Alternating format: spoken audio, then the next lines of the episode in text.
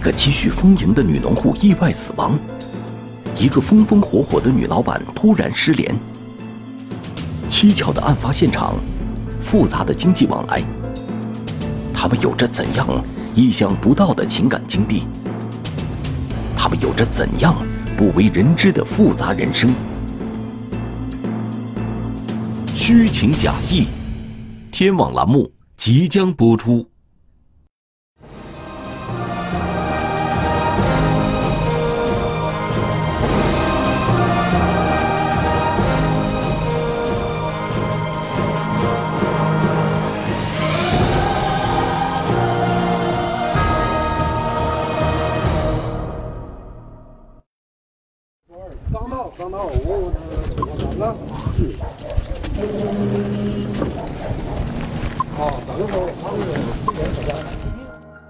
三月二十一号上午的九点十分，我接到一个女同志的报警电话。接到电话之后，我这个女的，呃，报警说她小姑子，呃，已经几天没见面了，呃，可能在屋里，好像要发生意外。我接到这电话之后，感到很惊讶，因为现在农村的案件，呃，很复杂。没有，我进来时候没有。这个大门锁。嗯。你离开家几天了？我上节是周五、周六、周日，我给打电话他不接。这周周五一天周六就不不接。未接嗯啊，就是星期二。啊，民警赶到现场后，首先了解了基本情况，随后便是正式的勘查。等我们到现场的时候，看见这个这家的大门没有锁，哎，挂着呢。我们推门就进去了，我和宋队长俩同时进去了。到那一看，这个住宅的东屋窗户玻璃碎了，趴门趴窗往屋里瞅，看着黢黑，呃，看不清现场什么情况。完了，当时我们技术员于大力啊，就是现在刑警大队副大队长于大力，他主管那个技术，他把门就开拽开了，拽开推入一看，人死在屋里了。因为现场有火，有这个着火的痕迹，呃，并且呢，呃，我感觉到就是说家里头呢人为造成的，就是说本人造成的这种失火状态是不可能，呃，有现场出现的那种情况的，呃，所以我觉得这绝对是有可能是一起，呃，有准备的，这个属于杀人案件。主要是你看这几个屋的门窗，门窗没有，没有敲门，门窗咋了？都没有，他这个门他不说，小孩回来不小孩说这个门没锁这个门锁不锁？这门没锁，从后门进来，你看咱是没有，我前头这个门没锁呀？啊，这个门没锁，门窗啥都没动，窗户没动，门窗没有，没有没动啊。小孩小东西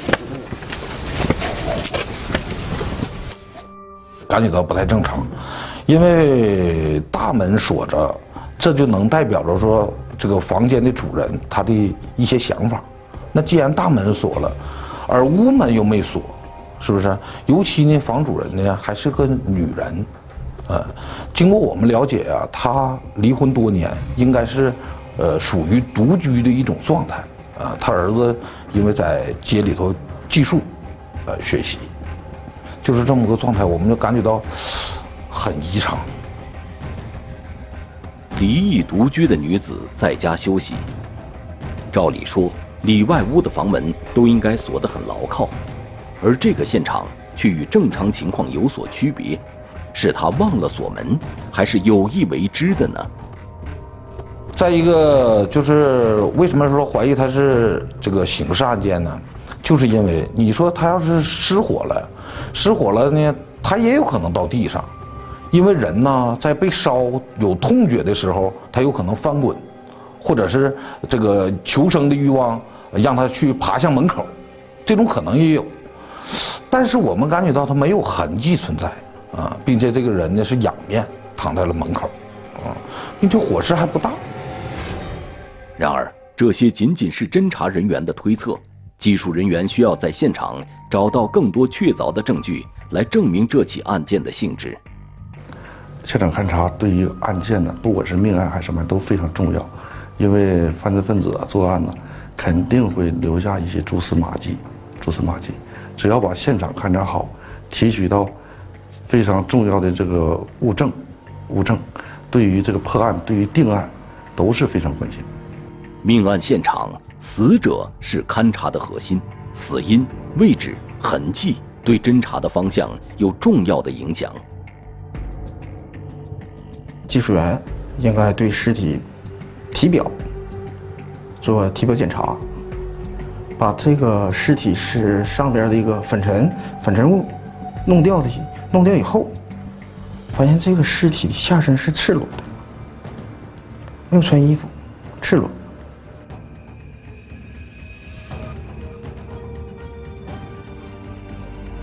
被害人为什么会下身赤裸？这样的衣着状态与当地的季节明显不符，这又是一个疑点。三月份，三月份应该在我们东北这个环境下，应该是穿着毛衣毛裤这种这种状态。被害人头部和面部有多处伤口，为钝器击打所致。在屋内的衣架下，技术人员还发现了一双很特别的鞋。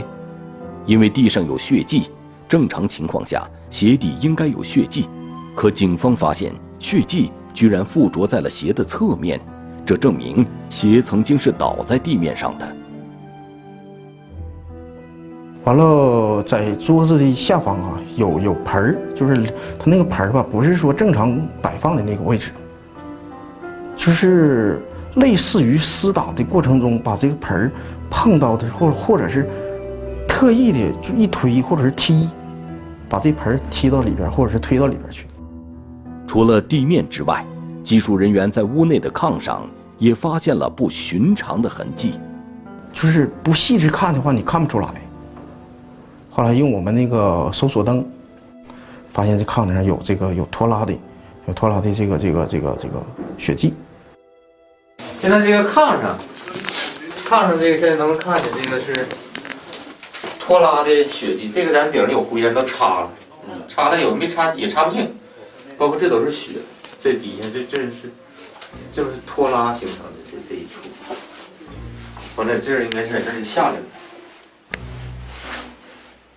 在技术人员勘察现场的同时，摸排走访工作也已经开始。首先，围绕这个村子的六十三户居民，民警要全部走访到位。人呢，都是一种群居，哎，你像农村呐，以以村屯，或者是以大队小队都为单位啊，大伙群居在一起。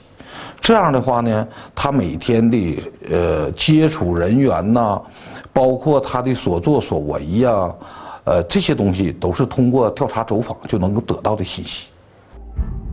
很快，死者生前的个人信息和日常生活情况就反映到了警方这里。死者孟某现年五十四岁，离异后和儿子生活在一起。由于儿子外出寄宿读书，很少回家，独居的孟某与人交往较为复杂。他的亲属啊，就是介绍，说他离婚以后啊，呃，找了很多，可以说就是有的呢，呃，他也不知道是哪儿的，有的有可能是我们镇上的。也有可能是周边邻近的，呃，这个村屯的，呃，呃，他说的是处对象，处了不少对象。被害人社会关系复杂，侦查难度陡然增加，侦查方向又该如何确定呢？一段监控，凌晨时分出现可疑身影，一条短信，勘查疑问。找到合理解释，一堆借条，借贷关系锁定最终疑犯。虚情假意，天网栏目正在播出。根据尸检的结果，法医推断死者的死亡时间大概是七到十天之间。民警要根据这个时间范围，一边排查关系人，一边进行视频侦查。因为从儿子最后一次见到他到发现尸体，中间的间隔十天，这十天工作量太大了，二十四个小时、二百四十个小时的监控需要我们去看，因为咱不知道他是什么时间被害的。民警集中查看被害人村中的道路监控。功夫不负有心人，在观看了上百个小时的监控视频后，民警在一个非常模糊的画面中有了重大发现。就发现了，呃，村西头这个村长家赵大鹏这个监控，在十三号的凌晨三点钟左右，有一个人影跑过去了，挺兴奋的，因为起码半夜在农村往出跑人，这个过程是非常特殊的啊。如果说不是嫌疑人，还能是谁？这个可疑身影出现的时间极不正常。民警们把这个情况与现场勘查的结果进行了综合分析。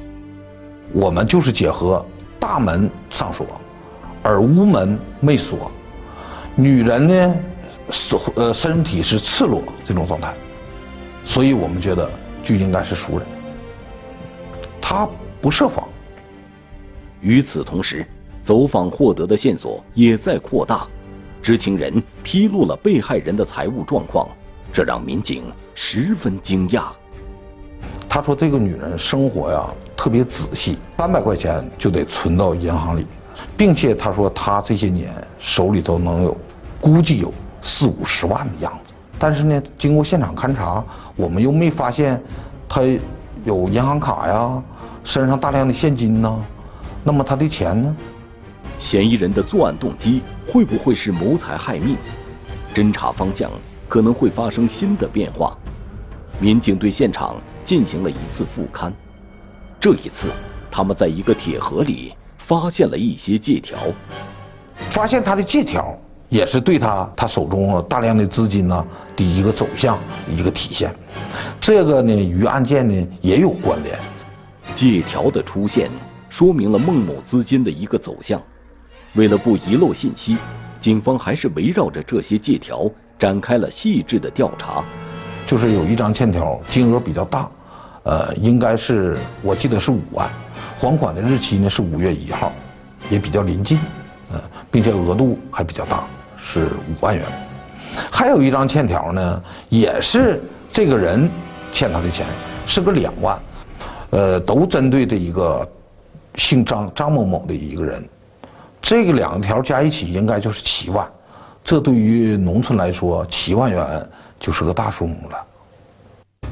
这个借了七万块钱的张某是谁？是不是十三日凌晨监控录像中的黑影？他与孟某仅仅是简单的借贷关系吗？我们在找他之前呢，包片的民警就跟我们介绍这个张某某的相关的情况。呃，包片民警呢，呃，很了解这个张某某。因为张某某以前就，呃，特别偏爱赌博，并且呢输了很多钱。因为他跟这个女的在一起三年多了，呃，在一起处了三年多了。完了呢，他在这个女的手上借了有接近十万块钱，马上也到期要还了。警方了解到，张某现年三十八岁，已婚，住在孟某的邻村。三年来，张某一直与离异的孟某保持着很亲密的关系。这个人的出现。就把很多现场的东西串联了起来，你比如说熟人作案呐，你比如说临时起意呀，哎，你比如说侵财呀，都集中在他的身上。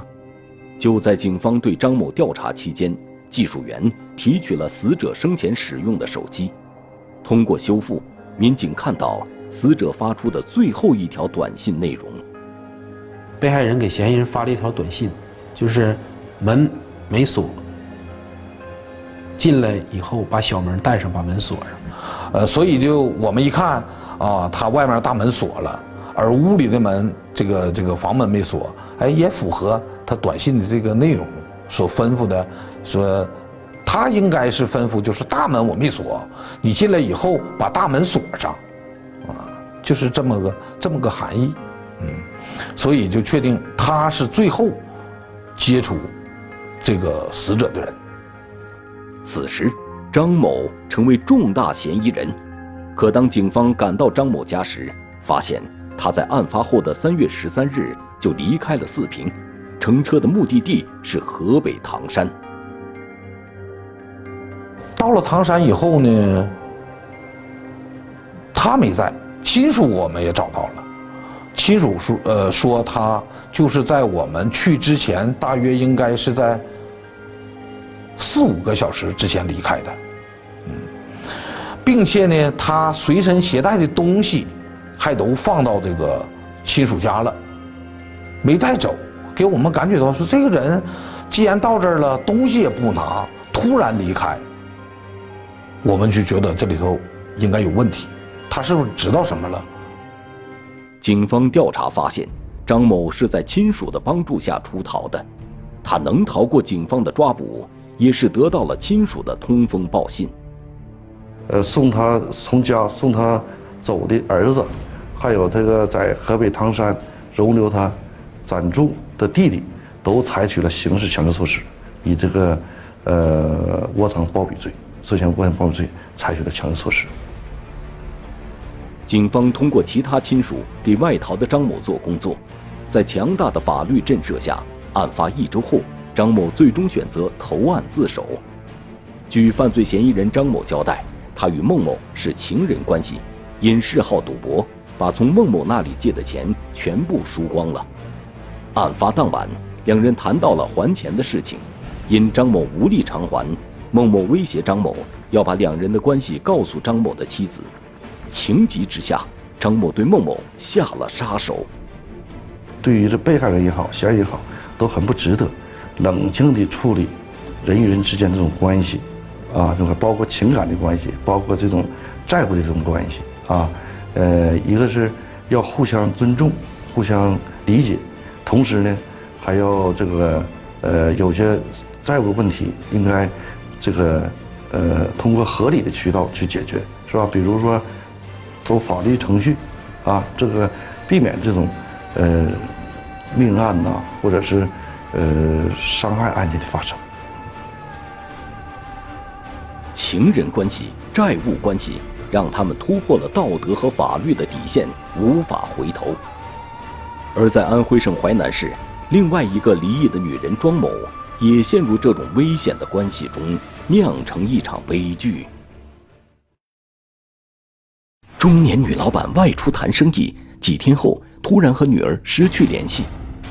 一个频繁联系的电话号码，让她的失踪变得扑朔迷离。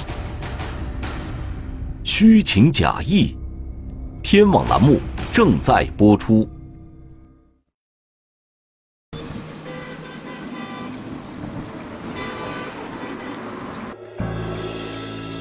二零一七年四月七日，一个二十多岁的姑娘匆忙走进了安徽省怀远县公安局蓝桥派出所，说要报案。一个叫圆圆的女孩报警说她母亲找不到了，是四月二号那天下午，呃，一个人就是乘坐大巴车来到我们怀远县，说是要来谈生意签合同，但是呢这几天一直联系不上。联系过了，圆圆告诉民警。自己的母亲今年四十六岁，一直在安徽省淮南市做土建工程的生意。他母亲是有几个工地，并且呢，经济状况也非常好，家庭情况是比较好，并且呢，生意做的也可以。接触的朋友都是一些有钱的老板。民警通过圆圆得知。他的父母多年前已经离异，母亲庄某没有再成家的打算，一门心思扑在生意上。如今，庄某有三个工地，生意做得风生水起。他母亲因为生意往来，呃，全国也跑了很多省市，呃，经常去外出。据他女儿叫女儿反映，经常去谈生意。虽然。因为生意上的事情，庄某会四处奔波，但他和女儿圆圆随时保持着密切联系。他们母女感情也比较深，经常也保持电话联系和微信交流。对于母亲庄某为什么会突然失踪，女儿圆圆找不出任何头绪。她说，这次庄某离开淮南前，也没有表现出任何的异常，而且，庄某从四月二日离开家后。一直到四月四日中午，都还和女儿保持着联系。因为他女儿是是每天都和这个他母亲进行视频聊天，呃，通过微信一个功能。但，四月四号中午呢，还和他女儿联系了，到下午的时候，他女儿打的电话通，一直没人接。最初，圆圆认为可能是母亲正忙别的事情才没有接电话，因为过去也有过这种情况，所以对此圆圆并没有太在意。直到四月五日。电话终于有人接听了，可电话那头传来的却不是母亲的声音。当时是一个陌生男子接的电话，啊，电话里面呢，对方就说了两句话，他和他妈妈在一起，在做什么工程，然后两三天就回去，啊，让他不要着急，就挂了电话。虽然电话中只是三言两语，但是圆圆感觉他应该是母亲的熟人。可是，因为没有听到母亲的声音，圆圆始终放心不下。等了一会儿，圆圆再次拨打了母亲的电话。让圆圆没有想到的是，这一次接听电话的仍然是那个陌生的男人。电话里就说对着庄某的女儿说：“我是你妈的合作伙伴，你妈呢现在在谈事情，手机在我身边。”就电话就挂了。后来又打电话，他又不接了，发微信也不回。就在此时，庄某的一个生意伙伴也给圆圆打来电话，焦急地询问他母亲的下落。原来，这个生意伙伴和庄某早就约好在四月六日签合同，可在签约当天，圆圆的母亲庄某压根儿就没有出现。正是因为这个电话，圆圆才意识到母亲是和所有人失联了。很可能遇到了危险。他妈妈来谈生意的时候，跟谁谈崩了，或者说是被谁挟持了等等。他女儿报案的时候是出于这样这样一种心态。他提到他母亲来谈这个，呃，土方工程上面的，就是工地生意。我们就是走访了这个地方所有就是从事这个相关职业的这些人群，甚至我们也就是对当地的这个沟渠啊等等都展开了一些搜索。就是没什么结果。女儿圆圆一直给民警强调，生意上的事情都是她母亲一个人在打理，在做生意的过程中，难免会与他人产生矛盾。在调查庄某的社会关系中，警方发现他交往的人员比较庞杂。他女儿圆圆向我们提供了一份，这个他母亲近三个月以来的这个通讯记录。最后呢，我们筛选出了五位近三个月以来就是联系最多的人，逐一进行分析。最后呢，从这五个人当中又找出了一个，这个号码归属地是我们怀远县的。民警发现，这个号码在近三个月里和庄某的通话异常频繁。而当孙伦正看到这个号码后，竟然感到有些眼熟。随后，孙伦正拨通了这个号码。哎，我说老罗你好，我是派出所所长，他对我呢也比较比较熟悉，为什么呢？我在这待了几年了。这个时候我说，你在你在哪里？他说在家。这个号码的主人是蓝桥乡某村的村民陆某。陆某年龄五十多岁，找了一个妻子是应该是外地的，比他大了有七八岁，家里边两个女儿都已出嫁了，人龄个子也不高，看上去憨憨厚厚的，老实巴交的一个人，就是一个典型的农村汉子。可老实巴交的农村汉子陆某，怎么会与失踪的女老板庄某有着频繁的联系呢？而且这两个人，一个在蚌埠，一个在淮南，他们是因为什么联系到一起的呢？呃，通过他女儿介绍呢，他母亲是个比较能干的，条件也比较好的一个中年女性。陆某的年龄、长相、家庭条件、背景各方面，和。庄某联系一起，本来就是不是一件很正常的一件事情。不管什么原因，陆某和失踪的庄某这两个原本在生活中没什么交集的人，通话如此密切，本身就很反常。孙伦正意识到，这种反常很有可能隐藏着问题，于是他放下电话，立即带领民警以最快的速度奔向陆某的家。而他们刚到陆某家门口，就看到了令人生疑的一幕。第一时间赶到了家，当到了家的时候，他正在锁门。哎，我说老陆到哪去？看到我之后，比较紧张。我我说你到哪去？呃，我出出去有点事。此时正是吃晚饭的时间，陆某急匆匆的是要去哪里呢？面对神色慌张的陆某，民警单刀直入，直接问他是否和失踪的庄某认识。我问有一个姓庄的认不认识？他说不认识。我再考虑考虑。他停了两秒钟，说我认识认认认识。我紧接着问他有没有东西放你这里？没有没有没有。陆某的态度更让民警生疑。民警悄悄用自己的手机拨打了庄某的手机号码，发现此时他的电话竟然还是通的。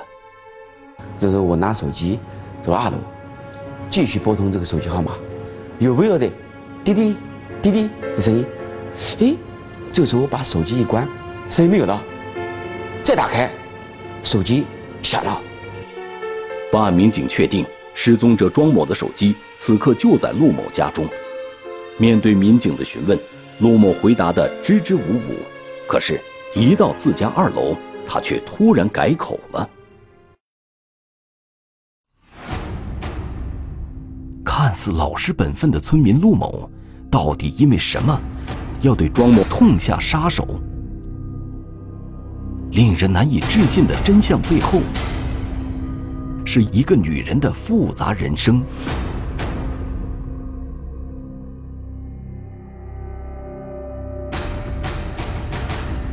虚情假意，天网栏目正在播出。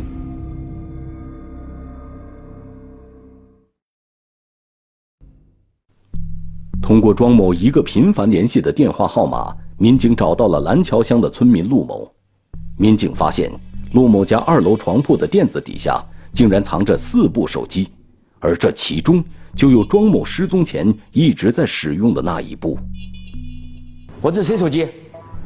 他就说：“庄某的手机。”哎，我说老陆啊，庄某手机怎么放在你这里？他说到外地去了。他说：“他他说让让我这保管几天。”听到陆某对手机的所有者并没有避讳，民警觉得这事情更加蹊跷。陆某还解释说，自己跟那个庄某只是普通朋友关系，在四月四号那天中午，他们俩吃饭，吃过饭。那个庄某拿那个塑料袋包了这些手机一块给他。他给你干嘛呢？为什么给你呢？我也不知道，我搞不清。给你就叫了。他锅我拿着了。哪件手机？啊？哪件手机？这几个手机都的。都的，都你的。都都他的，他叫我给收着的。收的？啊。可是呢？嗯，他走掉了，我也不知道。大出的。嗯，大出的。但是呢，他那么解解释不通啊，是吧？就是想一下，一个谈生意的一个女的，怎么可能就是把她的手机？随随便便交给一个人，更别说是普通朋友了。手机她不可能离身的嘛。民警知道陆某是在极力想掩饰一些东西，庄某的失踪和他脱不了干系。在此之前的几个月里，陆某曾经和庄某有过非常频繁的联系。那么，到底是因为什么，使这两个看似毫无交集的人会联系得如此紧密呢？在民警的再三询问下，陆某最终说出他和庄某。不仅仅是普通朋友的关系。陆某是过年那段时间，去我们县里的中医院那附近，去一个一个一个推拿店里面，就是他因为他腿脚不好嘛，做推拿，在那个店里面他认识了这个庄某，然后呢，两个人呢就是在很短的时间内发展成这个情人关系。